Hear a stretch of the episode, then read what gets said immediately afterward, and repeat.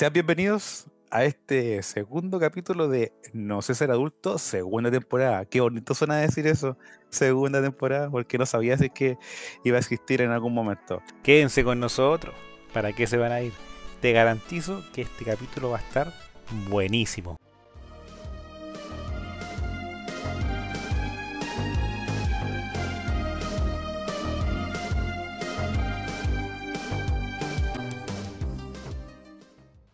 Hoy es un capítulo especial, diferente y creo que muy útil. Y para eso nos acompaña Felipe. Muy bienvenido Felipe.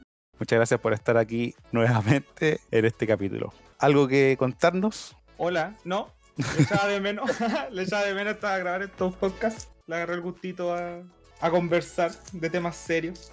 Sí, entretenido, entretenido. Pero igual dándole una cuota ahí de, de- de un Claro. humor también. No puede Sí, ser tan serio. Y mm, la persona que va a poner la voz seria. Sí, el dato duro, el dato certero. Y a darnos a conocer un poquito de la realidad que tenemos en Chile por la culpa del Boric. Sí, es la culpa del Boric. No, ella es Camila, nacida en Illapel, de 25 años, trabajadora social de la Universidad de Antofagasta. Bienvenida Camila, ¿cómo estás? Gracias por estar con nosotros hoy. Hola, muchas gracias a ustedes por la invitación. Así que aquí espero ser realmente útil para ustedes. Y bueno, si me equivoco en algo, Google lo sabe todo. Confírmenlo ahí. Con la Camila fuimos compañeros en la media, primero segundo medio. Ella era la matea del curso, la que hacía todas las tareas, incluso las tareas de tecnología, también las hacía. Estudiaba educación física en sus tiempos libres. Pero no, era de esas compañeras buenas que si uno necesitaba ayuda, ella la daba, la daba, si hay que reconocerlo. Así que un gusto para mí también, Camila, compartir contigo después de tantos años. Tantos años, sí. Éramos unos niños y ahora ya hablo, hablo por mí. Han pasado, no han pasado en vano. No, sí, tanto. Siento lo mismo, siento lo mismo. Oye, Cami, cuéntanos un poquito de ti, en qué estás actualmente, en tu, tu ámbito profesional, en tu ámbito mm, de tus tareas diarias, más o menos. Bueno, salí hace mm, dos años más o menos de la U. Ya. El 2021. Sí, 2021 salí. Así que estoy aprendiendo a ser adulta. Eh, llevo dos años eh, trabajando en una escuela. Fui una afortunada y no me costó mucho tra- encontrar trabajo. Así que ahí pude entrar a la escuela, justo se abrió la vacante y me contrataron. Así que ahí estoy. Fue complejo al principio porque nunca había tenido ni una práctica ni un ramo en específico sobre educación. Pero bueno, se aprende a la fuerza.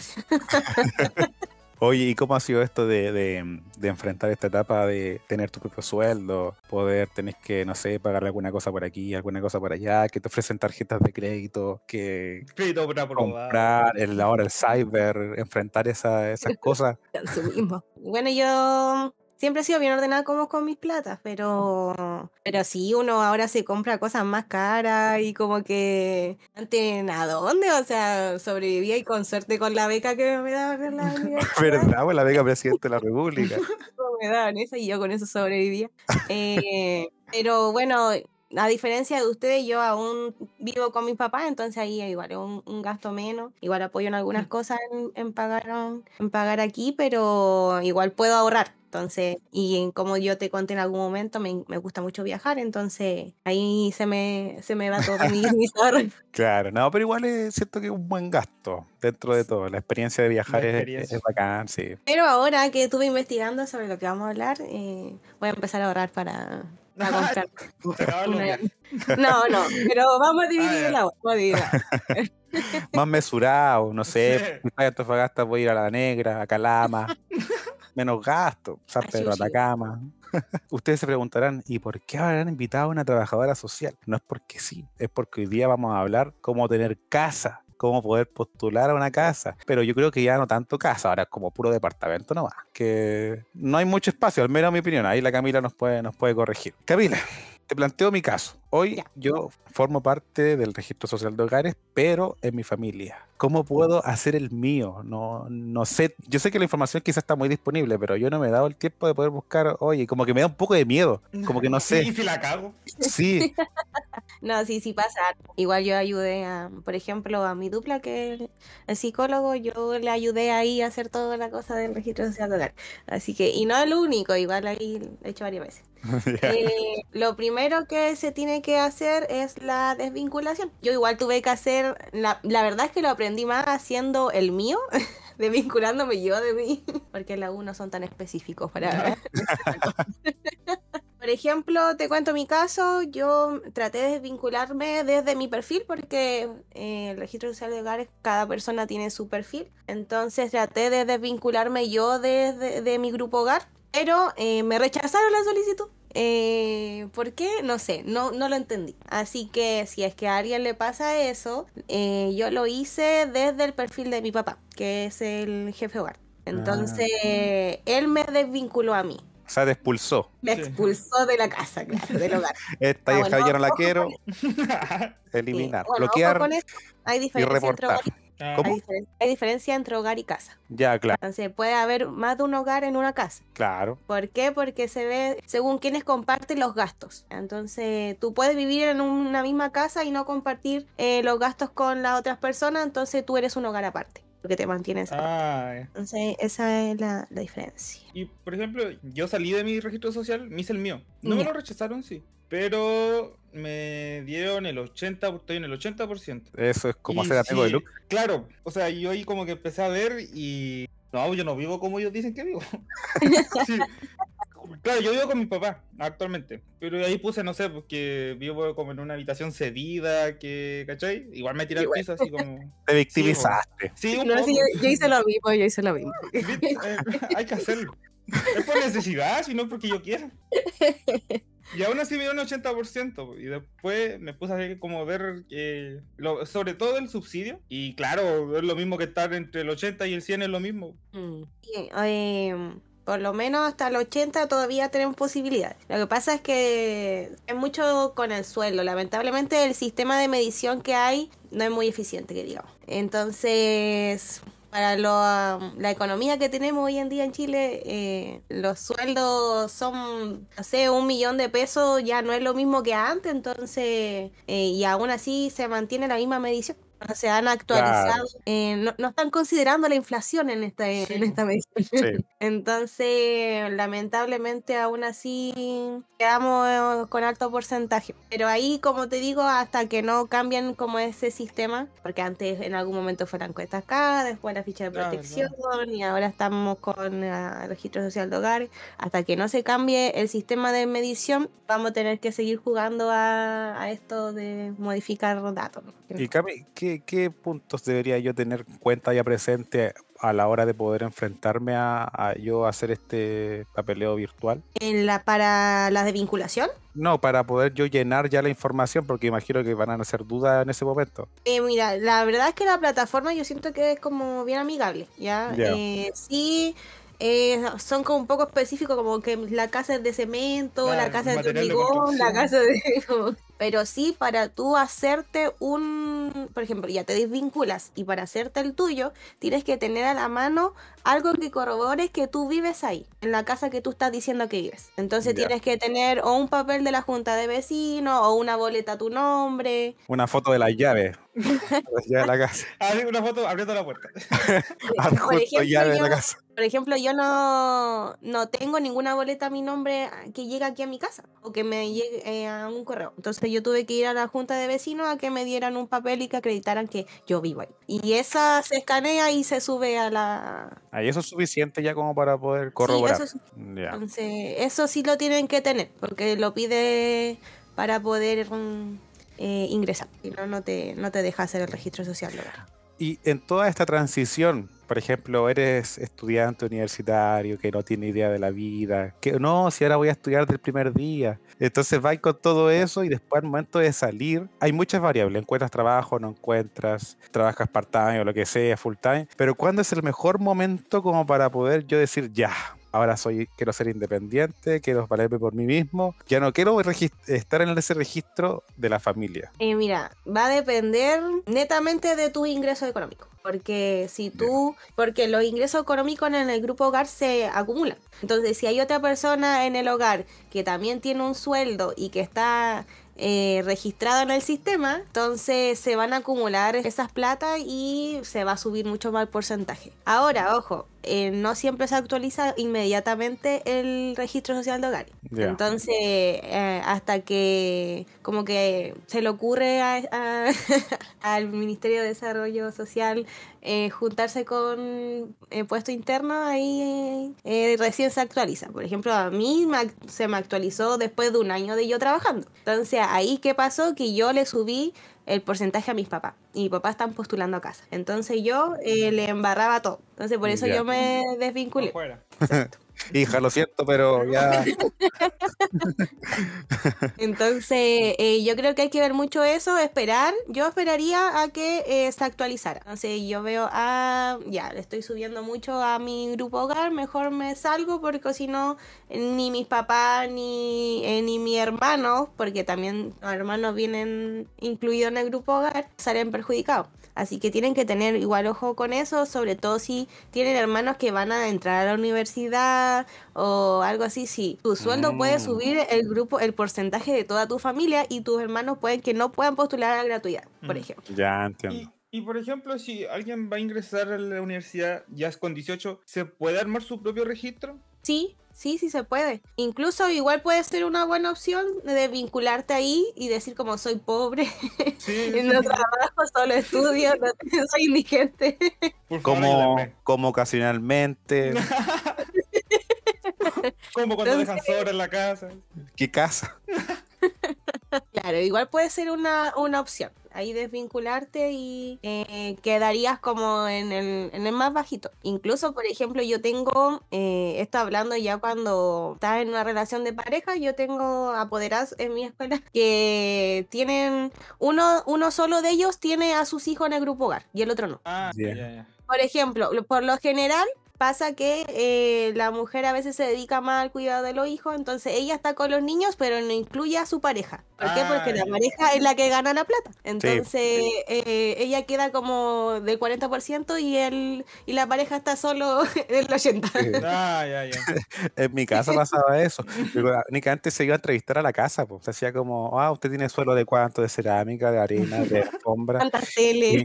Y, sí, ah. pues, cuántas teles. Y me decía, no vayas a nombrar, no sé, para al, que era jefe de hogar en ese momento, no lo vayas a nombrar, no lo conocemos, no existe. Pero mm, sí, entiendo, entiendo el concepto. Incluso una, nunca, fue la una, sola vez que yo escuché eso, que una, un matrimonio se, se divorció, se separó para, eh, lograr Es que cuando chico, igual yo escuché varios, oye, si nos separamos para el registro social. Sí, sí, es cuático. y es súper bueno. Y cuando hay hijos, igual es como a veces un poco más complejo porque están juntos, pero a veces igual les pide como ir a mediación, como si estuvieran ah, separados. Que el tema de la pensión y mm. no están separados, pues entonces, pero bueno, que la gente está dispuesta a hacer. entonces, ahora, ¿Se puede mentir en el registro? Sí se, puede, mentir. Ojo, eso sí, con cuando tu sueldo ya está ingresado al sistema es más difícil. ¿Por qué? Porque está vinculado con, con tus imposiciones. Entonces, ahí es un poco más complejo. Por ejemplo, actualmente yo no salgo con mi sueldo real, salgo con mi sueldo más bajo. yo no ah. lo voy a actualizar tampoco. 15 mil pesos brutos. ya, paren todo. Los que están escuchando, disculpen un poquito, pero es que es necesario comenzar con el espacio publicitario. En esta oportunidad nos acompaña nuevamente o No Adventure, es una tienda de ropa, de, ropa outdoor, donde tienen poleras, donde tienen polar de distintos colores y además te hacen entrega a todo Chile, así que no hay excusa, puedes pedirlo. Anda a seguirlo ahí a Instagram. Te hacen también entrega física o entrega presencial por sus propios dueños en Quilpué y Viña del Mar. Así que anda a seguirlo a Instagram. Son Noah Adventure, N-O-H-A. Por otro lado, también tenemos a quien hizo el logo de este, de este podcast, que lo cual estamos muy agradecidos con ellos, a Now, Now Chile. Ellos son una empresa de imagen y comunicaciones que realiza servicios de marketing digital, spot publicitario, diseño publicitario, fotografía y también coberturas audiovisuales. Así que han de echarle ahí un ojo a Instagram, síguelos, se escribe N-A-U Chile. Son de Copiapó, están ubicados en Diego Almagro 383, segundo piso. Ahí pregunta por ellos nomás y te van a indicar inmediatamente. Rexton es una empresa de cafetería y obras menores que nos está apoyando también en el podcast, así que se lo agradecemos mucho. Es una empresa de cafetería y obras menores en la cual se desempeñan principalmente en Arica y en Iquique. Así que muchas gracias a la gente de Rexton por, por ponerse aquí con el podcast. Muchas gracias. Ya, pero entonces, ¿no hay una fecha exacta cada cuánto esto se va actualizando? O sea, se supone que las actualizaciones se hacen a fines de mes, pero realmente no. no. Pero por ejemplo, en otra cosa que no sea el sueldo, en una. Por ejemplo, en material de la casa, que cuatro palos con un nylon. Mira, eh, la verdad es que no sé si eso influirá en algo en la. Ah, en el, porque ah. casi todos lo ven con el tema del sueldo. Igual, por ejemplo, eh, conviene si no hay, hay muchas personas que no trabajan con, con contrato, eh, entonces eh, no hay un sueldo oficial, así como, como un formal. Del sueldo. Claro, entonces, eh, ahí da lo mismo si uno está trabajando o no, porque sigo siendo el único sueldo de la casa, que al final es como que todos, toda tu familia se alimenta por ti. Ah, entonces, eh, y en ese caso, ahí a uno le conviene. ¿Por qué? Porque si yo estoy en ese caso, mi, por, mi registro social baja, porque tengo a toda mi familia a cargo mío. entonces, ya no Exacto. Entonces, ahí sí convendría. Lo que yo tuve que hacer en algún momento, igual en la, en la universidad, fue eh, modificar el sueldo de mi papá, pero era porque no estaba eh, en el registro, salía, eso igual es importante, tienen que realizar sus registros sociales porque hay veces que hay datos que no, que no son ciertos. Eh, mi papá figuraba con un sueldo que era mayor al que él por el que él estaba imponiendo. Entonces yo, eh, esto sí, yo se lo hice a él. Él, como jefe de hogar tendría que haberlo hecho. Pero, pucha, mi papá ya eh, tiene más de 60 años, no se maneja mucho con la tecnología, así que yo con su clave única ingresé y hice el trámite. Hija, me ayuda. en verdad, era para, era para ah, mí. para la universidad. Así que em, yo ahí mm, hice, uno descarga un formulario que aparece en la aplicación y lo tienen que firmar él, como jefe de hogar él lo firma y se escanea ah, y se sube. Entonces ahí eh, se eleva la solicitud para cambiar eh, el sueldo que ahí aparece y después se actualizó.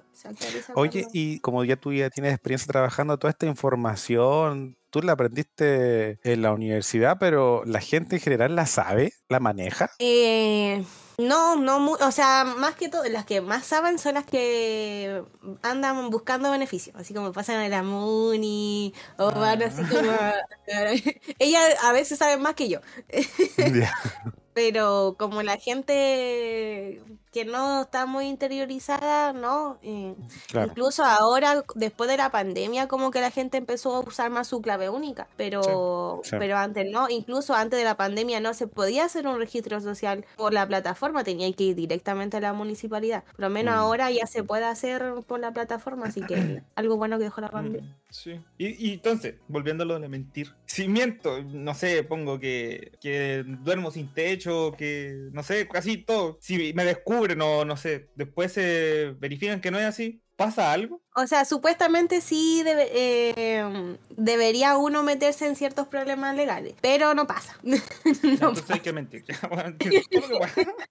no pasa. A lo más, eh, la persona que va y verifica, si es que va, porque ahora ya ni siquiera hacen visita para confirmar que ah, uno eh, más se hacen actualizaciones automáticas como en el sistema, porque igual como que a veces, eh, no sé, pues está unido con registro civil, con, con la municipalidad, a veces los registros, no sé muy bien si la muni. Entonces como que conectan información y ahí te actualizan solo eh, el registro así como, no, este loco está mintiendo, así que vamos a modificar Ah, eh, como realmente es. Pero en caso de que te llegan como a pillar, a lo más van a hacer eso, van a actualizar tu registro, pero yo no he escuchado de nadie más o menos que se haya metido en problemas legales por, por mentir. mentir. Sí, sí, es verdad. No, es que estaba metiendo en el registro social de hogares. Cinco años un día. Lo escuché en un podcast. ¿eh? 20 millones de pesos de multa. Oye, Jack, ¿y cuáles son como los principales que, porque yo he visto algo de- del DS19, algo de la clase El media, 43. tam- ese también. Y, em, ¿cuáles son como los principales para poder yo poder, no sé, postular o al menos contar con ellos para tomarlos como opción? Igual ahí depende si tienes grupo hogar o no. Ya, por ejemplo, déjame ver cómo se. son, de verdad que son varios números. Pero me parece que, mira, el DC49 no se puede postular uno individualmente. Entonces tienes que Mm, tener un grupo hogar. A diferencia del DC1. El DC1 tú puedes postular eh, con un grupo familiar o solo. Eh, pero como los requisitos principales para uno eh, postular, el primero es tener registro social de hogares. Si no tiene, no puede postular a nada. Y ser eh, mayor de edad. Y tener cuenta de ahorro de vivienda. Sí, de vivienda. No es, cua- no es cualquier cuenta de ahorro, es cuenta de ahorro vivienda. Ya. Gratis en Banco Estado, lo recomiendo. Se hace solo con la VIPAS. Y en caso de que haya algún extranjero escuchándonos, tiene que tener residencia definitiva. Este tema de la antigüedad de la cuenta de ahorro de la vivienda. Y tiene que ser un año. Ya, Un ya, año. un año, pero por ejemplo, yo voy juntando plata en otra cuenta de ahorro. O no sé, en estos que ahora se usan los fondos. Fondos mutuos. No, no, esa que uno mete la plata y después la va sacando con intereses. Depósito a plazo. De depósito a plazo, eso. Ya, te- abro la cuenta, no sé, el primero de enero de 2022 y no meto ni un peso. Y el último día, o sea, después pasa un año y veo un programa para postular, meto, no sé, la plata que ellos requieran, no, no sé cuánto será. ¿Sirve así o debe tener la plata un año en- dentro de esa cuenta? No, sí sirve. Tú la, lo que te ven ahí es el tiempo de apertura. No Ah, el- ¿Cuánto tiempo no. lleva la plata en esa cuenta? Claro, no, eso no, no se ve. Entonces, puedes abrirla y después, eh, no sé, ponerle mil pesos y después meterle toda la plata. Sí, sí se puede hacer. Ah, ya. Oye, Cami. Una pregunta que se me acaba de ocurrir, ¿no? Porque dicen, cuando tú metes la plata a la cuenta de ahorro, no la puedes sacar. Porque si la sacas, te van a castigar y no te van a dar ningún beneficio. Eh, sí, igual lo he escuchado. La cosa es que en verdad no, no es que te castiguen, depende. Por ejemplo, si tú estás postulando a casa como, pero para eso es como del 40% de esos que se juntan en comité y, Mm, y sí. para conseguir ya. Ahí sí, eh, no, hay, hay un, pro- un tiempo en el que ya no puedes sacar la plata. Ah, ya. Pero lo determina como, te avisan, así como ya de aquí, Ah, Ahora, de aquí en adelante tú no puedes sacar más la plata porque si no, eh, en cualquier momento van a venir, van a revisar y si ven que tú no tienes la plata, quedas fuera de beneficio. Pero no es como siempre, así como, ah, ya yo meto 10 lucas y ya no la puedo sacar nunca más. No, no, no, no es así. Ah, solamente en Eh. el caso de que estar parte de eso, de, de un comité. Claro, o cuando tú ya estás dentro del, eh, por ejemplo, tú postulas al subsidio y ya no puedes sacar la plata. Ah, ya. ¿Entiendes? Cuando ya tú haces la postulación. ya entiendo. Ahí ya no se recomiendan. ¿Por qué? Porque cua- eh, puede suceder que eh, justo ese día que tú la sacaste vayan a revisar eh, si tienes realmente o no el dinero, no lo tienes y quedaste fuera. Entonces, ¿para qué asumir ese riesgo? Entonces, por eso se, eh, se dice que no se puede sacar la plata una vez que tú postulas el beneficio, no, no antes, porque antes sigue siendo tu cuenta. Entonces, Claro. Ah, buena. Sí, o sea, más que todo, el, como les decía, el que se puede postular y es como el, el que mayor beneficio tiene el DC1. El DC1 es, es el que, por lo menos para nosotros que estamos desvinculándonos de nuestro grupo hogar, que no, bueno, si tiene, si hay alguien que tiene hijos, entonces ahí ya sí podría postular al DC49 porque ya tendría grupo, grupo familiar. Eh, o si, no sé, pues hay un conviviente civil, o si están casados, eh, o si la pareja está dentro del grupo hogar, también se puede postular al... Es tener a más de una persona en la cartola. ¿Y qué es necesario, por ejemplo, si no tengo hijo puedo tener, no sé, una pareja, aunque no estén casados o por ese acuerdo de unión civil, da lo mismo. Sí, o sea, ahí no, no, no importa. Solo que tienen que estar dentro de tu, del registro social de hogares. Tienen que estar Ah. los dos. Pueden estar por separado. O sea, eso es como Ya. lo que más, más te ve. Ahora, el DC1 igual es por tramo. Entonces, dependiendo del, del nivel de el porcentaje del registro social de hogares que uno tiene, es al que puede postular. Por ejemplo, en el DC1, el tramo 1 es hasta los que tienen 60% del registro social. El, el tramo 2 es hasta el 80% y el tramo 3 hasta el 90%. ¿En qué se diferencia? Es en, el, en la cantidad de ahorro mínimo que uno tiene que tener. Mientras más alto tu porcentaje de registro social de hogares, más plata tienes que ahorrar para poder postular al subsidio. Y también eh, cambia en el valor de la vivienda que uno puede comprar. Sí, eso he visto también, que varía como, no sé, puedes acceder hasta 2000 UF, 2200 UF. Por ejemplo, eh, voy a hablar del tramo 2 porque yo creo que una vez que uno empieza a trabajar, por lo general ya está como en el 80. Entonces el tramo 2 es hasta el 80%. Si tú tienes 60, igual puedes postular al Claro. tramo 2. eh, hasta. Entonces el ahorro mínimo son eh, 40 UF, ¿ya? Eh, que son más o menos un millón y medio. Ya, Tramo 2. sí. Oh. Y eh, lo que te puede, lo que te financian, por decirlo así, el subsidio es hasta 22 millones. Y puedes comprar una casa máximo de 1800 UF, que son 64 millones. Eh, puede ser casa o departamento. Sí, casa o departamento. Pero ojo, los, eh, si tú quieres comprar una casa de 64 millones, que es el tope del valor máximo, eh, a mí me explicaron que mientras más alto el valor de la vivienda, menos subsidio te dan. Entonces, y también no tiene, no, no tan solo no tiene que el comprador decir, ya te lo vendo a 60 millones, no, no puede estar ni tasada, eh, ni vendida a un precio mayor al que, al que estipula como un monto máximo de la vivienda en el subsidio. Eh, y tiene, o sea, pueden ser casas nuevas o casas usadas. Sí, cualquiera. Ah. Y departamentos también. Y por ejemplo, en el tramo 3, que es hasta el 90, igual nos, mm, depende de la capacidad de ahorro de cada persona. Es el ahorro mínimo que tiene que tener son 3 millones. Ah, ya. Saladito. Sí, incluso me dijo a mí la, la chica que me atendió ahí que si tú no tienes un grupo familiar, te recomienda incluso ahorrar un poco más de los 3 millones, porque es una postulación. Entonces, eh, tú tienes que acreditar que tienes la capacidad de ahorro para poder responder como también, como que eres responsable de tu... Sí. Claro. Y como es que, por ejemplo, imagínate, todos postulan con 3 millones y hay que elegir a quién eligen, pues eligen al que tiene más plata en la cuenta. Ah, ya. No, siempre la plata. No, Siempre la- Lo- todo es lo- plata. Dijiste que mientras más cara la casa, menos el subsidio. Ya, por ejemplo, el tramo 2. Hay una fórmula para poder eh, sacar, eh, calcular más o menos la cantidad de subsidio que te darían por, por la casa que tú quieres comprar. Y es... La derivada de. No, mira, si lo tengo anotado ahí porque tampoco me lo sé. Esto sirve para el tramo 2 y 3. Es 9 950 menos... Y ahí hay una multiplicación 0,375 por el precio de la vivienda nueva. Así que después escuchan de nuevo este podcast. Eh, si es que Y le ponen repetir, repetir, repetir. Porque yo no la entendí. no me lo imaginé. Exacto. No, es una, primero se multiplica 0,375 por el precio de la, la casa. casa. de nuevo. Ya, y claro. después eh, se resta. Se hace una resta entre 950 menos el resultado que te dio la multiplicación. Ya.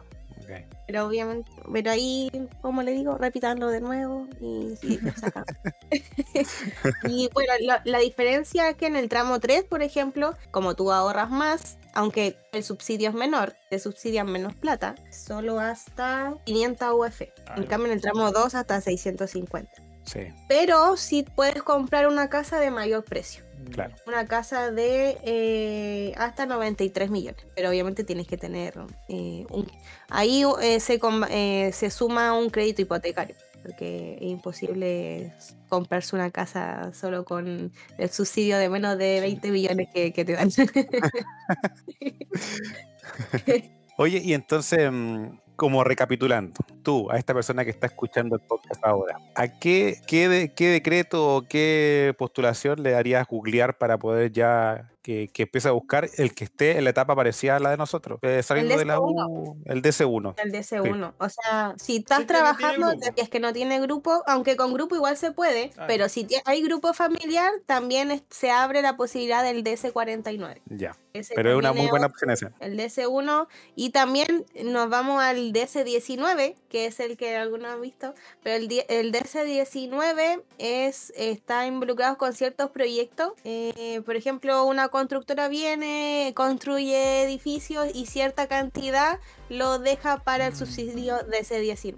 Entonces, las personas que postularon al DC1 y ya eh, se lo adjudicaron, pueden convalidarlo, por decirlo así, y postular a este grupo de vivienda como si fuera un DC19. Entiendo. Entonces, por eso yo eh, digo que es como más conveniente averiguar y, y el DC1, porque más versátil como la otra opción. Y mm, para poder yo comenzar a hacer todo este camino, primero ya, ya saben ya, abrir la, la cuenta de ahorro de la vivienda, Banco Y Estado registro. gratis y el registro. Después, esto tengo que hacerlo por internet, tengo que ir a- al, no me acuerdo cómo dijiste, el- del- al Serviu, o tengo que ir a la inmobiliaria, o tengo que ir dónde. Por ejemplo, a la inmobiliaria sí puedes ir, sí puedes optar por el DC19, ya porque ahí se hace como interno. Eh, pero si es para postular el DC1, se abren eh, postulaciones.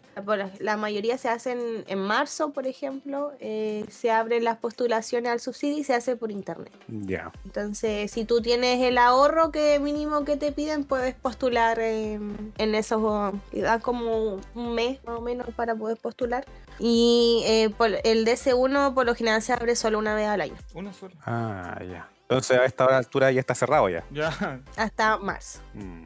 Y yo postulo y me lo rechazan. ¿Eso me da algún beneficio para al siguiente año postular? ¿Me da más posibilidades de que me lo den? ¿O es lo mismo? La verdad es que no lo sé, pero yo creo que debe ser como lo mismo si al final uno vuelve a postular con, con lo mismo dato. Claro. Igual hay otro subsidio que sirve si hay, si hay grupo hogar, que es el eh, subsidio de arriendo. Yo lo encuentro bastante bueno, pero lamentablemente solo para los que tienen grupo hogar. Si tú tienes un hijo, si tú tienes pareja, si tú eh, puedes postular al subsidio de arriendo, eh, que lo encuentro bastante conveniente, la verdad.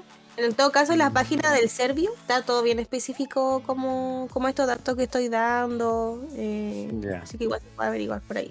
Has nombrado varios que no conocía. Sí, el 49 tampoco lo conocía. No, sí, yo también no, eh, no conocía mucho, por eso igual es que me acerqué al Servio para que me, me dieran la información y, y me dieron unos folletos e- estupendos, así que yo tengo mi... Ya está buscando casa ya. La verdad es que ya estoy en modo ahorro para, eso sí, para un 2025 o 2026, porque... Sí, antes no, de- sí, no es fácil. Oye, y por ejemplo, lo que te quería preguntar es que, digamos, yo tengo el registro social de hogares en Copiapó, ejemplo. Y quiero, pero yo no quiero una casa en Copiapó porque Copiapó es re feo. Entonces, quiero una, no sé, en Villarrica. ¿Se puede hacer eso? Sí, sí se puede, sí se puede. Independiente de, final- la, de la dirección. Sí, independiente. Eh, ¿Por qué? Porque tú postulas al subsidio. Eh, Donde esté la casa da lo mismo. fin. Claro, entonces, si- donde sea que quiera, porque tú postulas subsidio y si tienes el ahorro, te pasan el subsidio y tú ves cómo tú li- utilizas ese subsidio, en qué casa y en dónde, así que no, como que no influye mucho eso. Buenísima. Pero ojo, igual hay una diferencia en cuando tú vas a sacar un subsidio, o sea, en, en dónde vives. Por ejemplo, aquí la región de Antofagasta, y no, no me, no me acuerdo cuál era la otra, si era Punta Arena. Hay otra región en las que el subsidio, le dan un poco más de Ah. subsidio a las personas porque Sí. las casas son más Sí, Atacama creo que igual es. Me parece que Atacama sí. Y unas del sur, no me acuerdo cuál. Sí, no, no, no tengo bien claro ahí cuál era la... Pero hay una, unas regiones que tienen esa diferencia por porque son más caras las cosas, más cara la vida. Oye, me gusta, me gustó, me ha gustado. Me siento muy nutrido de información. Ah, Camila, ahora que me acordé, para terrenos no se puede ese subsidio. Sí, sí hay para para terrenos. O sea, es que este subsidio te sirve para co- tú comprar eh, un terreno, una casa o un... El mismo DC1. Claro, solo que el terreno tiene que estar tasado a un, al monto mínimo, o sea, al, al monto máximo de vivienda que sale ahí, que tú puedes, con la que tú puedes utilizar el subsidio que se te está dando. Ah, ya. Y el DC1 yo recién que era, dije que era un llamado al año y no, son dos. El DC49 es uno. Ah, ya. Ah, buena. Corrijo mi información. Así que mm, eso.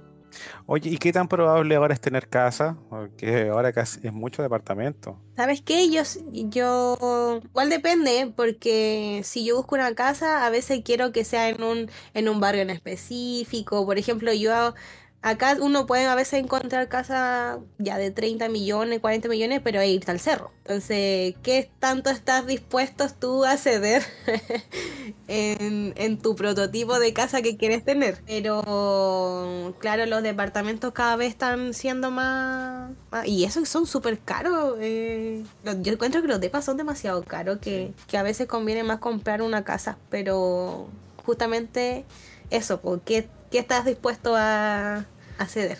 Si, No, es sí, que- lo- si estás dispuesto a que te llegue un, un balazo por ahí. No. Yo no voy a decir nada. Me, me- me- me envié todos los comentarios. No, Los pero. papás, los papás siempre dicen, no, si antes era más difícil, más difícil. Pero claro, antes le daban casa a todos, po. Todos tenían Hacer su lucas, terreno. una casa ahí. la Sí, tenemos. po, no, si juntamos 20 lucas y nos dieron la casa. Hacemos un comité, tenemos una casa. No. Y ahora no se puede. ¿Sabes que yo siento que a veces más que, que obtener o tú la capacidad de ahorro o que incluso la casa esté más cara, los créditos hipotecarios están súper difícil de que te los den. Sí. Te piden demasiada, que casi tenés que ga- ganar casi dos palos para que te den un, un crédito hipotecario decente a 50 años, no sé, a 30 máximo. Y eso, ah, ahora último habían bajado la cantidad de años en la que... Y eso hacía que tendríais que pagar como mínimo Más 500 lucas mensuales en un crédito hipotecario. Sí. Entonces, ¿quién vive así? O sea, entonces No, eso yo creo que es lo que está, lo está haciendo más difícil. Vamos a tomar un terreno a la playa. Unas tomas VIP. Sí, no sé, vamos a ir mirando al mar. Al lado de los socavones. ¿No es re bueno ahí? Sí, está re bonito. Oye, qué buena. Me, me gusta. Felipe, comentarios, dudas, consultas. Eh, no, ya se me destruyeron todos los sueños ya de... Quede clarito. Sí, es complicado. Ahorren, eh, hay que ahorrar. Sorry chiquillos por interrumpirlos nuevamente, pero no podíamos irnos sin agradecerle a nuestros colaboradores como Sergio Donoso Fitness, quien realiza asesorías 100% personalizadas, consta de un plan nutricional y de entrenamiento todo enfocado y adaptado a tus necesidades y posibilidades, con asesorías online a todo Chile para que le hablen a su Instagram. También nos acompaña The Vintage Store, T-H-A-T Vintage Store, para el que no le pega el inglés. Tienen ropa americana de marca reconocida, muy bonita y buena calidad, para que se vean más estéticas en las fotos, para que salgan más encallados. Para que lo sigan en su página y ahí, si les gusta algo, compren alguna de las cositas que tienen. Ahora, para toda la gente de Coyapo Caldera, que utilizamos el computador ya sea para trabajo, para la universidad, para jugar, es bueno que de vez en cuando le hagamos su mantención y una buena limpieza. Todo esto pueden hacerlo con guion bajo reparaciones.pc. Búsquenlo en Instagram para coordinar cualquier tipo de trabajo que necesiten hacerle a su computador. Muchas gracias a todos ustedes, cabros, por su atención y a nuestros colaboradores por su apoyo. Ahora volvemos con la transmisión normal. Nos vemos. Igual es que, por ejemplo, si en tu grupo hogar hay una persona con situación de discapacidad o hay algún adulto mayor, eh, ellos tienen otro, otros beneficios. Entonces, igual, por ejemplo, el adulto mayor, si ellos postulan a una casa por el DC-19 o tienen el DC-1, también se involucran con el DC-19, a ellos se les paga la totalidad de la casa, o sea, como no pagan nada más Ah, entonces, igual hay que averiguar, sería importante que si quieren averiguar información sobre algo en específico y en su grupo hogar hay una persona con estas características, ah, y los mm, eh, grupos indígenas también tienen algunos beneficios. Entonces, si pertenecen a alguno de estos grupos, hay alguna familiar de tu grupo hogar que pertenece a esta, esta población, eh, igual hay otro, otro beneficio. Voy a traer a mi abuelo a vivir por un tiempo conmigo. hasta que se cumpla el objetivo. Yo estoy bien, claro. Recapitulando, abran por favor su libreta de De ahorro. ahorro, vivienda y ahorro. Ábrenla, ahorren, no carreteen tanto, no fumen tanto, no tomen tanto, no viajen tanto. No, sí viajen. Pero eso, ya, ya sabemos algunos antecedentes que quizá normalmente no sabíamos, así que háganle caso a los tips de la Cami. Si quieren tips o trucos, hacks para poder bajar su puntaje, hablen con ella. No, no sé, ya no, Lo ya no a mentir. Estoy lleno. Pero el otro día igual con la con la Cami estábamos hablando este tema de, de lo que trabaja ella. Y me contó algunas historias media igual, media fuerte, como para contextualizando, Camila. Ah, mira, bueno, como yo, como les conté, trabajo en una escuela. Mi función es ser parte del equipo psicosocial. Eh, trabajo junto a- al psicólogo. Eh, en resumen de lo que hago, nos llegan los casos cuando ya ni los profes, ni orientación, ni nadie sabe cómo abordarlo. Es- vemos, no sé, pues papás negligentes que no llevan a los niños a clase o que eh, no mandan a los niños con materiales su uniforme no, no corresponde. Y uno ahí ve que hay realmente descuido, no hay apoyo por parte de la familia hacia el niño. Entonces ahí entramos nosotros y tenemos que abordar a los apoderados. eh, primero tratamos de que... em, de que ellos tomen compromiso, de que cambien su actitud. Pero cuando no pasa, ahí tengo que demandar. Por eso eh, es que- Demanda. eh, demanda. Yo soy la Luli. sí. Bueno, uno ocupa la palabra más bonita que es medida de protección. Ya, Ah. entonces. Se eh, traduce en bueno, una demanda. Sí, es una, una demanda a los papás. Solo que el objetivo es eh, la protección al niño. Entonces, la verdad es que soy la- como la figura de miedo de, de la escuela. Eh, Nadie quiere ser llamado por la trabajadora social, a no ser que sea para justamente dar información de este tipo como de beneficios. Pero por lo general cuando llamo yo no tengo esa función. Eh, yo no veo temas de beca en la escuela. Hay otras personas encargadas de, de JUNAER. Entonces, cuando llamo yo es por lo general para abordar algún caso judicializado. A, veces llegan niños ya con caso abierto desde antes, ya sea porque fueron espectadores de violencia transfamiliar, eh, por algún tipo de abuso. eh, entonces, yo ya llegan con esa medida abierta y yo lo que hago es entrevistar a los papás para ver si es que están en, en algún programa de, de mejor niñez, si están siendo intervenidos y darle como ese monitoreo. Porque el tribunal eh, de familia nos pide a nosotros visualizar a los niños en la escuela. Entonces eh, yo veo más apoderado y el psicólogo atiende a los niños. ¿ya? Entonces él eh, trabaja ciertos talleres con ellos, le pregunta más o menos eh, cómo va, cómo están la- las cosas en tu casa, eh, cómo te va con tus compañeros. A veces igual ahí nosotros tratamos como de sacar cierta información. po. Entonces, por ejemplo, una, no sé, un niño tiene una orden de alejamiento hacia, hacia su papá. Entonces, nosotros estamos sospechando de que eh, a lo mejor lo está viendo. Entonces, eh, en conversaciones con el psicólogo, o también nosotros informamos a los profesores, a cualquiera profesión, no a todos la escuela, eh, nosotros tratamos de resguardar la información de los niños. O sea, las personas precisas solamente conocen el caso, pero ahí tratar de ver si las conversaciones pueden soltar que sí están viendo al papá. Entonces, ¿qué pasa si dice, ah, sí, vi mi papá el otro día, ¿qué tengo que hacer yo? Hacer un escrito e informar al tribunal y acusar de que se está violando la orden de alejamiento. Así No, pero es que eso igual es, es- es el papá. Oye, pero Cami, hablando en serio, em, ¿hay mucho papá, mamá joven en esto? En estos casos de... Uy, la, en mi colegio, por ejemplo, mi colegio está en una, en una población eh, considerada vulnerable. Entonces, mucho papá y mamá joven, mucho, mucho. Eh, y con baja escolarización, que han llegado hasta octavo básico, segundo medio. Son pocos los papás que yo he atendido que son universitarios. Entonces, eh, la- harto embarazo adolescente. Y eso también hace que eh, uno encuentre papás bien inmaduros. Entonces, eh, tuvieron que hacerse cargo de un niño sin primero haber aprendido a ser adulto. y, y eso lo hace más difícil. Lo hace más difícil el, el que ellos puedan darse cuenta que en verdad hay algunas cosas que no están haciendo bien. Y, y también es difícil para una, por ejemplo, yo no tengo hijos. Entonces, y yo tengo que hablar con apoderados y nos falta la persona que te pregunta, ¿y usted tiene hijos? Así como para tratar de invalidar lo que el consejo que tú le estás dando. Eso. Eh, entonces yo le digo que no, que no tengo hijos, pero tengo sobrinas y como que uno igual tiene que imponer cierto límite. También yo jamás tuteo a los apoderados, yo no los trato de tú, porque a mí yo no voy a dejar que ellos me traten de tú, porque tiene que haber ese, ese límite. Sí. Por, el, mi- por el rol que yo cumplo tiene que haber ese límite. ¿Por qué? Porque cuando me empiezan a tutear yo sé que están enojados. Ya.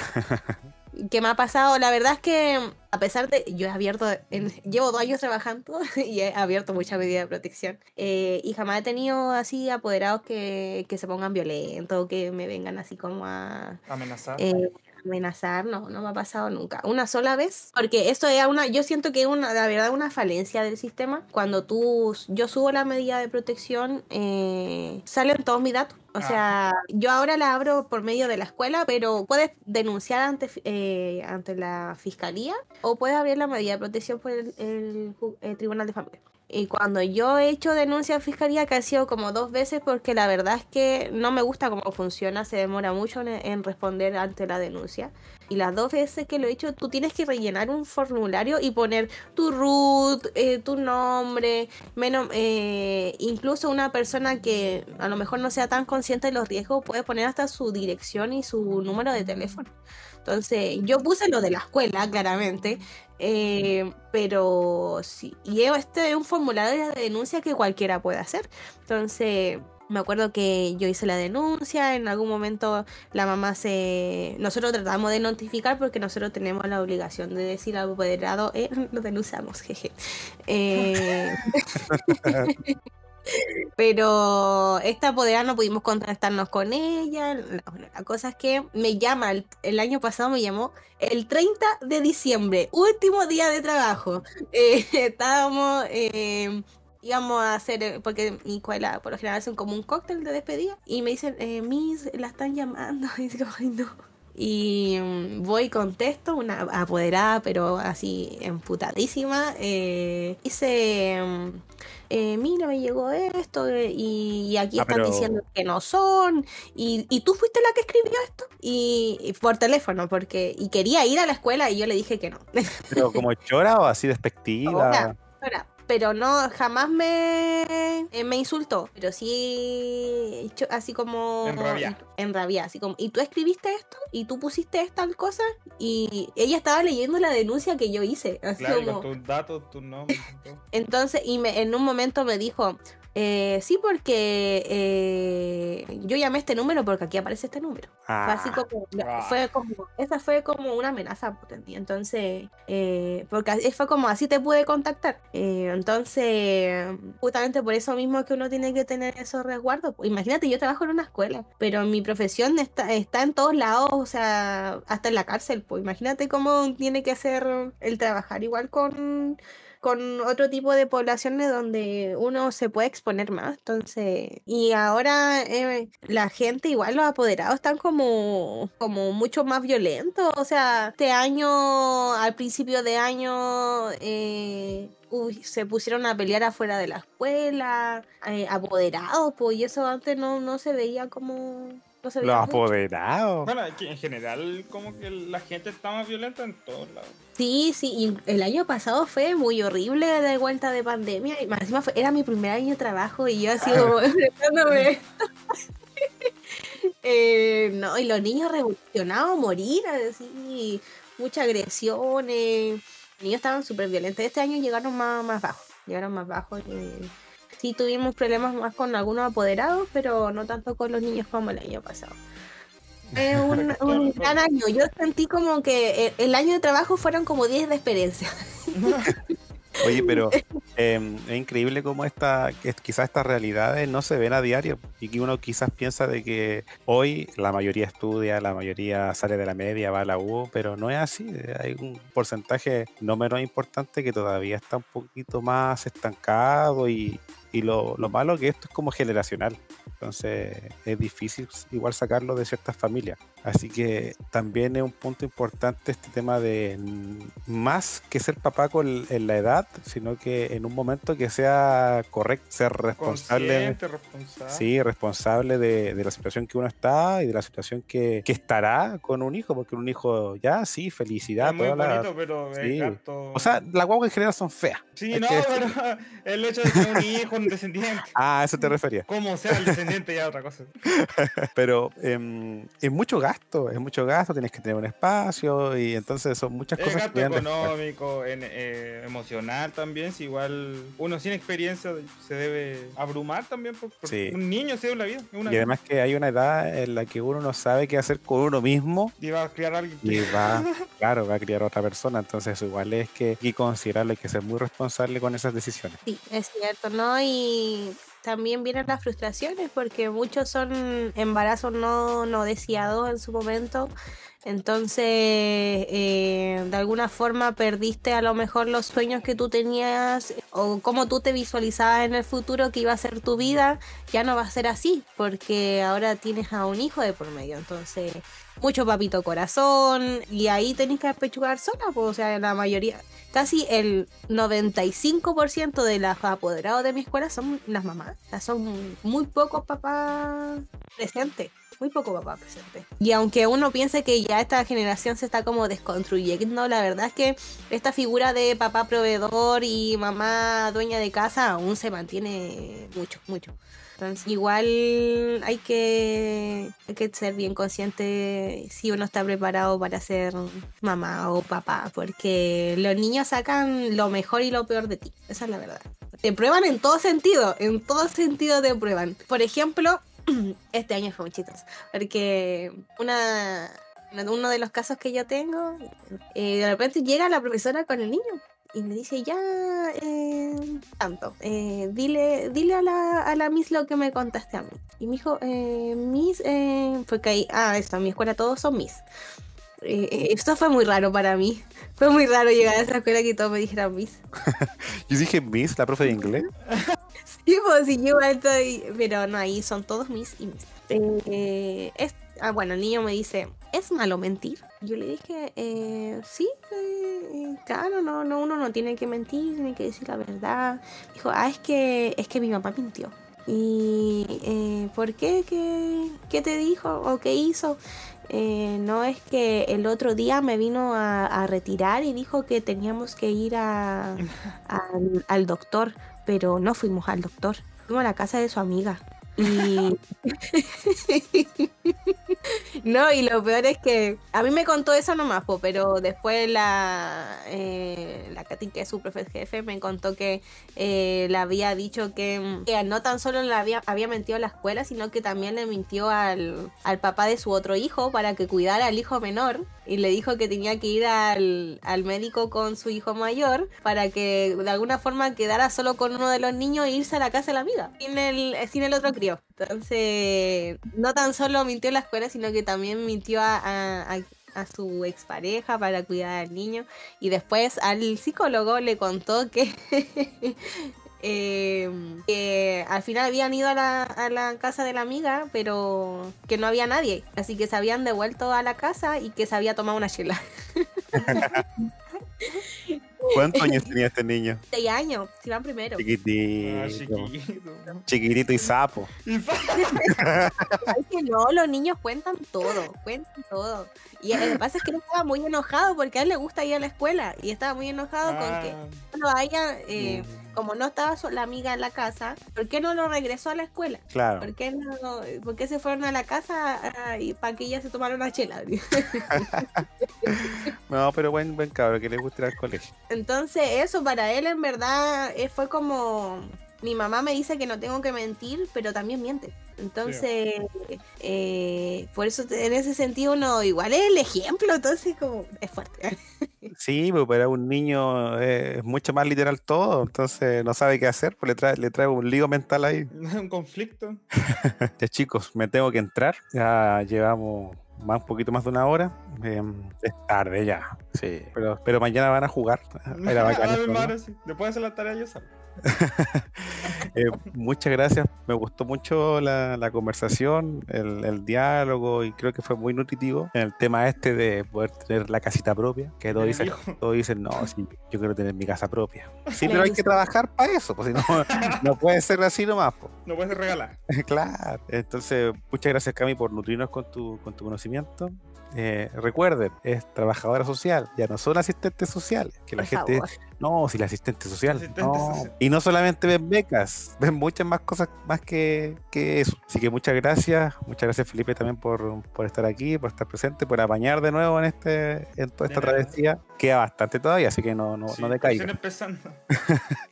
Así que muchas gracias. Felipe, ¿algo que decir? Eh, no, muchas gracias a, ti por invitarme. y Igual, muchas gracias a la Cami por explicarnos todo. No, me ayudó bastante por el tema de la casa. Me dejó mal, un poco mal, sí, por la información, pero bueno, hay que juntar plata. No, queda. Sí, Pero muchas la- gracias, muchas gracias a ambos. Junten plata, junten plata. Es el, Camila. la consigna. Y no, bueno, gracias, gracias a ustedes por invitarme. La verdad es que la pasé bastante bien. Eh, me sirvió para también buscar información, porque yo también estoy en esto en el- del sueño de la casa propia.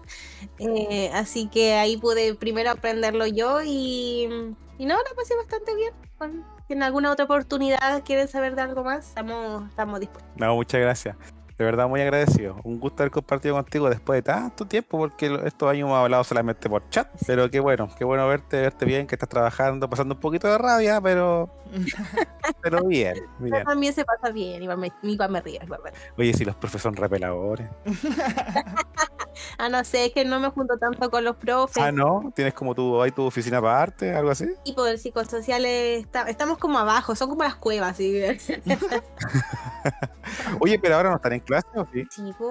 Ni, pero no hay paro y esas cosas. Algunos No, es que no. trabajo, mi, mi colegio es subvencionado. O sea, es fundación, nadie paga, pero, pero no está dentro de la municipalidad. Ah, ya, ya, ok. Ya, chiquillos, cuídense mucho, nos vemos, así que eso. pues. Ah, y gracias por haberse, la gente que está escuchando, muchas gracias por quedarse hasta el final.